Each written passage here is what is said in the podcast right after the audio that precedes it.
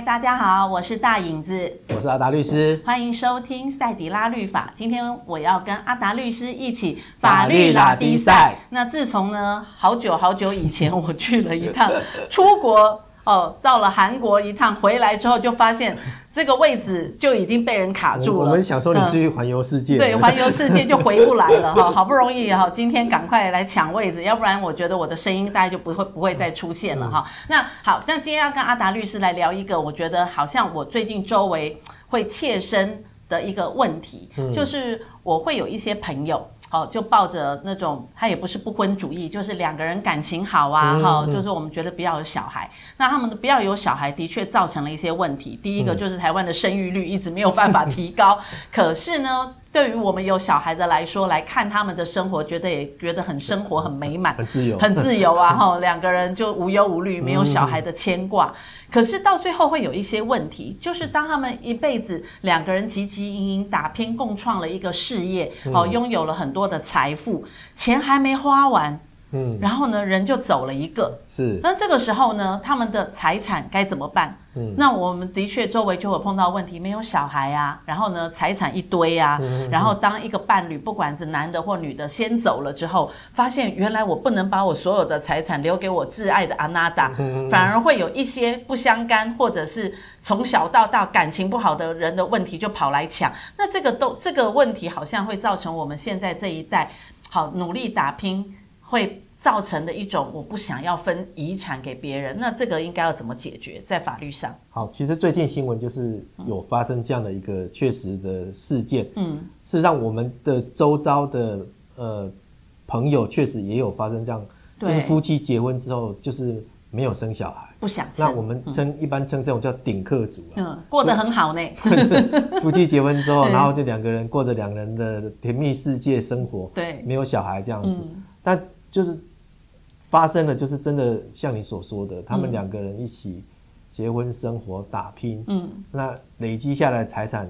就发现说，哎，可能原本他住的房子是登记给另外一半，不管是先生还是太太的，嗯，但可能先生跟太太可能就是，不管是年纪大了，还是有可能意外啊，或者可能疾病，可能就是另外一半就先走了，嗯，啊，结果发现，哎，原来我们就是登记在另外一半的房子之后，发现说。我要去办继承登记的时候，竟然法律是规定，嗯，因为他们没有小孩嘛，嗯，没有小孩，所以依照民法的继承顺序，第一顺位是直系血亲卑亲属，嗯，啊，没有小孩就没有第一第一顺位的继承人，对，那第二顺位父母，还假设说父母也不在了，嗯，好，所以也没有第二顺位的继承人，对，那第三顺位是兄弟姐妹，对，没有说，竟然就是我们原本住的房子，只是登记在配偶的另外一半，那配偶先走了，嗯，既然我这个房子不是我自己。可以住，我必须要跟别人一起继承，好，共有这个房子。兄弟姐妹。对，当然，虽然说法律的顺序上是说，如果你是跟兄弟姐妹，嗯，就是配偶跟就是呃被继承人的兄弟姐妹一起继承的时候，配偶当然是说，哎，他的持分比较多，他有应继分二分之一，二分之一。但是另外兄弟姐妹也是有二分之一啊。对。但是你就变成是共有的房子，那共有的房子怎么办？最后可能基本上就是变卖，卖分钱，嗯，所以原本住的好好的房子，变成是跟人家共有，变成要变卖，嗯，我我我，最后可能留变成就是没有就是居所可以居住了，嗯，所以其实这个很多人是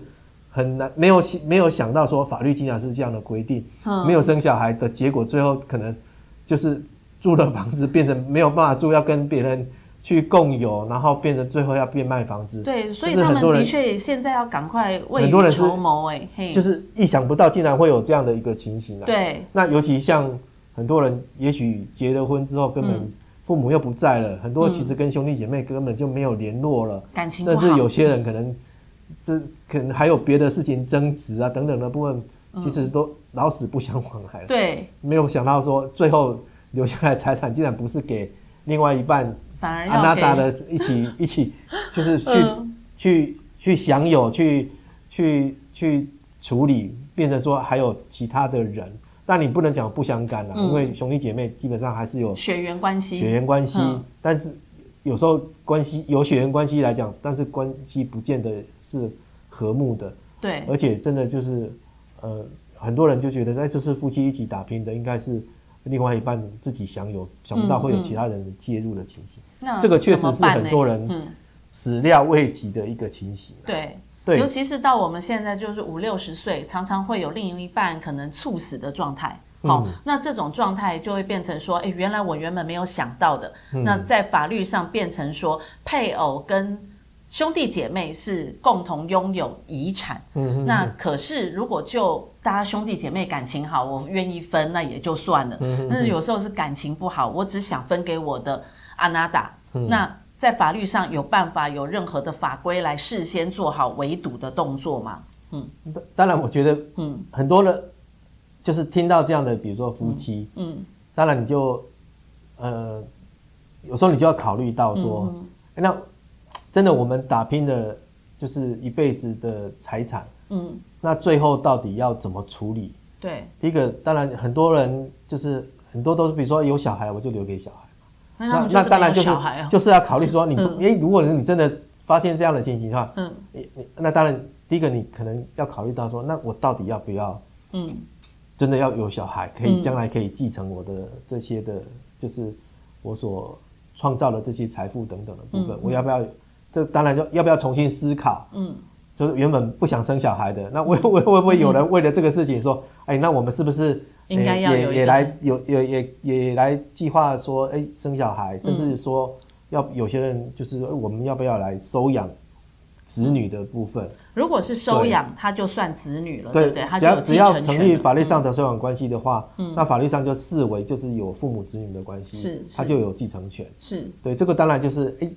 会不会重新去思考，说我我们还是有自己的小孩。好，不管是亲生的或收养的，哎，我将来说，哎，我们可以把这个东西留给我们的小孩。我觉得这比较难，因为他们一开始如果说对了，当然结婚都已经想说要共同，有没有人听到这个东西会改 变他的想法？这是一个一个方式。这说不定会因为这样而拉高台湾的生育率 哈？有没有可能？有有些人也许就是结婚就不想有小孩，就想要过两个人的生活自由等等的。对，那很多人有不同的想法，只是说会不会因为这样子改变？就是说，哎，我要。就是有自己的小孩，嗯，啊，这是一个一个你要如果有自己小孩，当然就不会有就这个东西将来要由兄弟姐妹这个去继承的一个问题，嗯嗯嗯，嗯。那第二个部分就是，呃，有些人就是说，如果我已经预期到我可能会先走了，对，那登记在我名下的房子，嗯，那可以用就是夫妻之间的移转是可以用赠与的。赠与，而且夫妻之间的赠与部分是免税的。嗯，用这样的方式，在走之前赶快过户登记给另外一半，这样子。哦，可是我觉得人的生命很难说。但 但像这个这个东西变成是说，很多事情是不怕一万，只怕万一啊。对，因为我们人什么时候是走，我们其实比如说很多是意外。嗯，好啊，有些东西疾病来的很快，根本来不及处理就走了。所以这种东西也有可能就来不及处理就走了。就可能发生这个继承的事实之后，嗯，那就变成说，欸、等于对配留生存的配偶那一方就只能跟、嗯、呃被继承的那一方的兄弟姐妹一起去继承了。对啊，所以这个东西有时候、嗯、呃就。你事先的这样的一个想要规划的事情，但是常常赶不上变化。连续剧都会这样演，就是说男的呃赶快赠与给女给太太，结果发现太太一个意外，反而把房产变成是那个太太的兄弟姐妹来继承，这是一个很好剧本的点哦。嗯，所以所以现在当然另外一个部分就是说，嗯，如果你担心有这样的一个问题，对，我们会建议啊，就是我觉得呃立遗嘱这件事情是呃比较，因为遗嘱立遗嘱就是。担心将来的事情，我身后事我先做预先的规划。对对。那呃，一种方式，比如说你就是可以把遗写遗嘱说，嗯，哎，我在万一死死后之后，我们这个房子就留给指定是留给就是另外一半。嗯哼。哈，嗯。那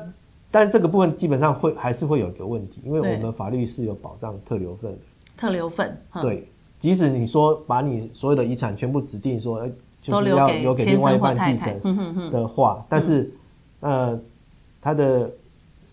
被继承人就死亡的那一方的兄弟姐妹，他可以主张法律上的他的所谓的特留份。那特留份特留份是多少？呃，基本上就是他的应继份的二分之一啦。假设说他只有一位兄弟姐妹，对，那原则上他原本的应继份是二分之一。是，那它的特留份就是四分之一。哦，就是应继承的部分的二分之一。对对对对对。好，哦、所以所以这个东西就是法，因为法律还是要保留特留份，所以即使你有写遗嘱，嗯、指定说由另外一半全部继承的话，嗯、那还是有这个特留份保护的问题，所以还是有某部分特留份要保留给这位他的兄弟姐妹一起来继承这个部分。哦，但我觉得另外一种方式就是，也许可以用呃。遗嘱加上就是指信托的方式，信托。就是万一、嗯、呃我这个时候这个我、嗯、我基本上我把这个东西立为是一个信托财产，嗯、那这个信托财产可能基本上就是这个房产是要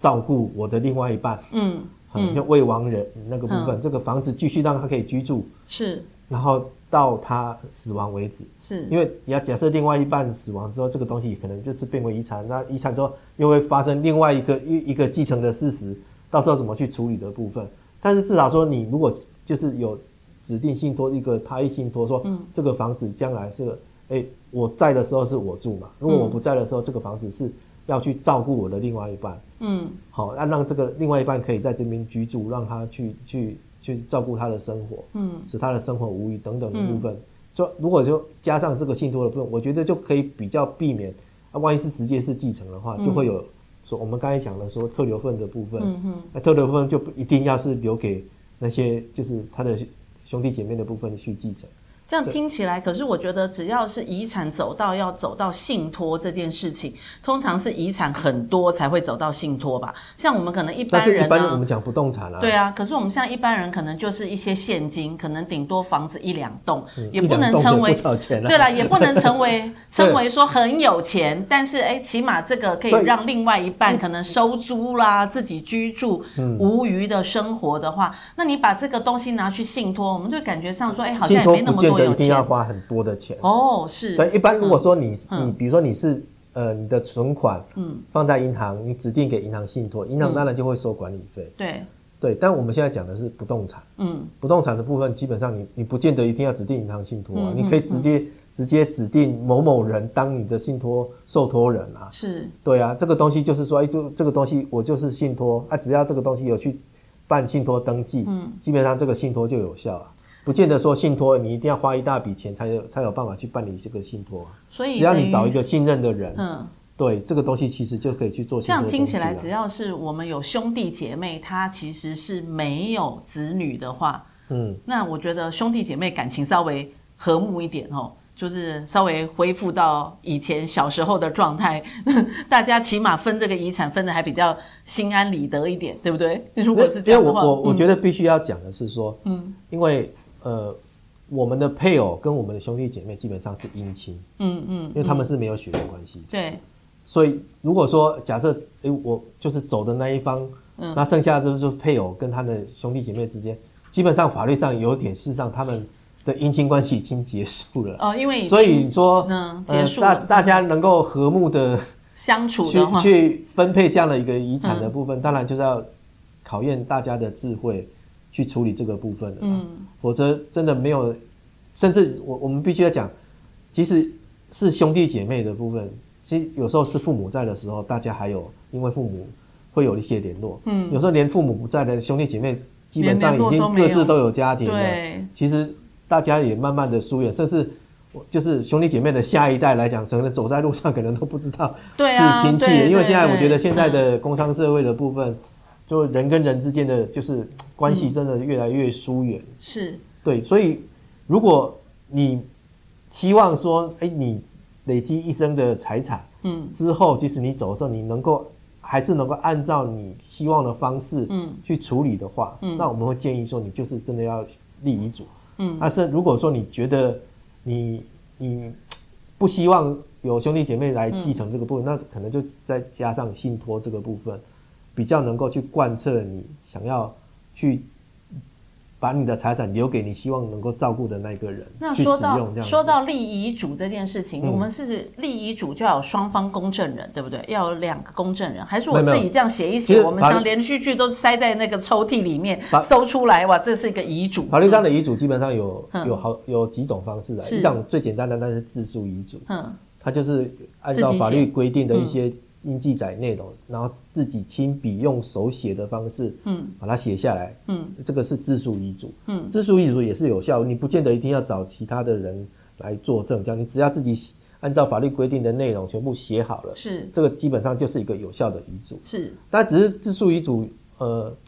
会事后有一些的争议，争议的部分就是怎么证明这个是那个被继承人自自己写的，是，如果在其他的继承人之间。因为可能就是觉得不公平啊，嗯，然后分，然后怎样等等的会有争执的时候，有些人可能基本上可能不承认，嗯，那个是被继承人自己自书的部分，那这个东西变成还要去打官司确认遗嘱的真正，嗯，甚至还要去做笔迹鉴定，有找有有得打了，找找这个被继承人生可能生前曾经写过的一些文字的部分来做笔迹鉴定啊，来证明这个东西是他亲。亲自写的，或者说他写的，他写的时候 旁边也没有证，所以自述遗嘱当然是很简单，我自己写一写就好，按照法律规定的方式写。写。但是他的也说，就是事后的，万一有人不承认证明的东西，是要怎么证明的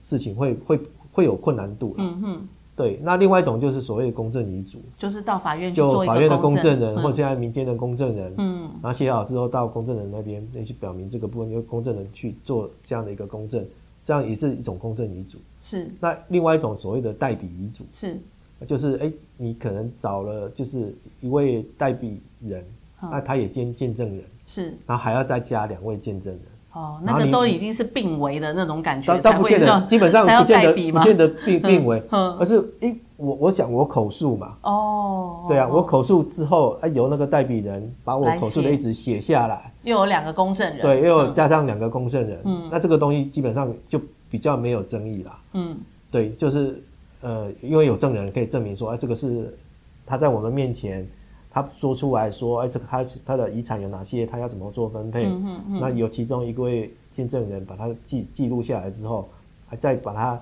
念给，就是给这个立遗嘱人确认，然后立遗嘱人在上面签名，好，然后代笔人也签名，那再加上另外两位见证人也签名，那完成一项以这样的一个份代笔遗嘱。嗯、这是一般就是我们律师一般如果要做的话，就是这样的一所谓代笔遗嘱。那那个遗嘱要放在哪里？保险柜吗？”呃，一般遗嘱可能就可以有好几份嘛，比如说，律师那边可能就会保留一份，嗯，公证人被继承人被继承人那边可能就有保留，可能保留，啊，或者被继承人觉得说，哎，我这些遗嘱我可以多留几份，比如说我可能将来由谁继承的，那他们每个人手上可能都有资，但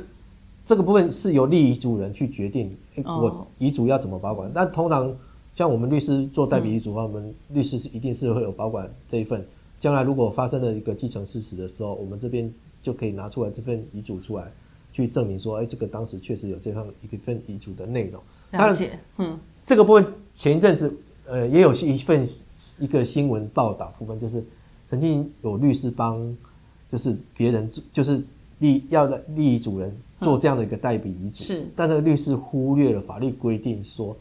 这个代笔遗嘱一定还是要签名，哦，不能用盖章的方式代替，所以那个律师可能。疏忽了，就他全部是用盖章的，所有的人都盖章，包括见证人啊什么。对对对，他就最主要是立遗嘱人，他不是签名，是他是用盖章的。是，结果后来被法院判定这样的遗嘱是无效，无效的。对，所以嗯，甚至当时就是后来继承人因为这个遗嘱无效，可能跟原本立遗嘱的那种跟就是继承的方式不一样，造成可能原本。可能可以分拿比较多的人造成损失，这这样的人甚至可能要还要跟律师去 求偿这样的损失，是因为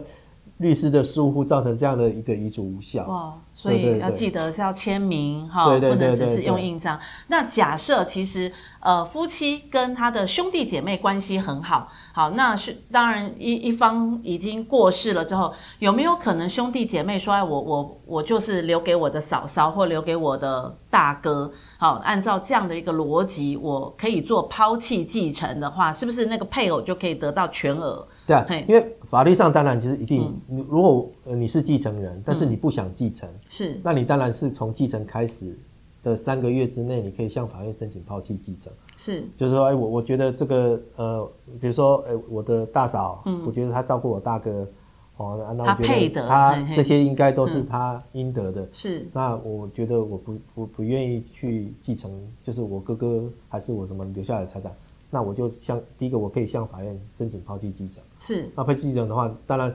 后顺位当然还有祖父母啊，但是基本上如果前面顺位父母都不在，应该不祖父母应该通常我们照理也是都不在的。所以兄弟姐妹如果抛弃继承，兄弟姐妹的子女也要做抛弃继承吗？就没有了，就只有单纯因为法律的部分就是说。前顺位，比如说是子女辈的全部抛弃，才有孙子辈的，嗯，因为那个法律规定是直系血亲卑亲属。是，但是在兄弟姐妹那边，他的继承的只有兄弟姐妹才有继承权，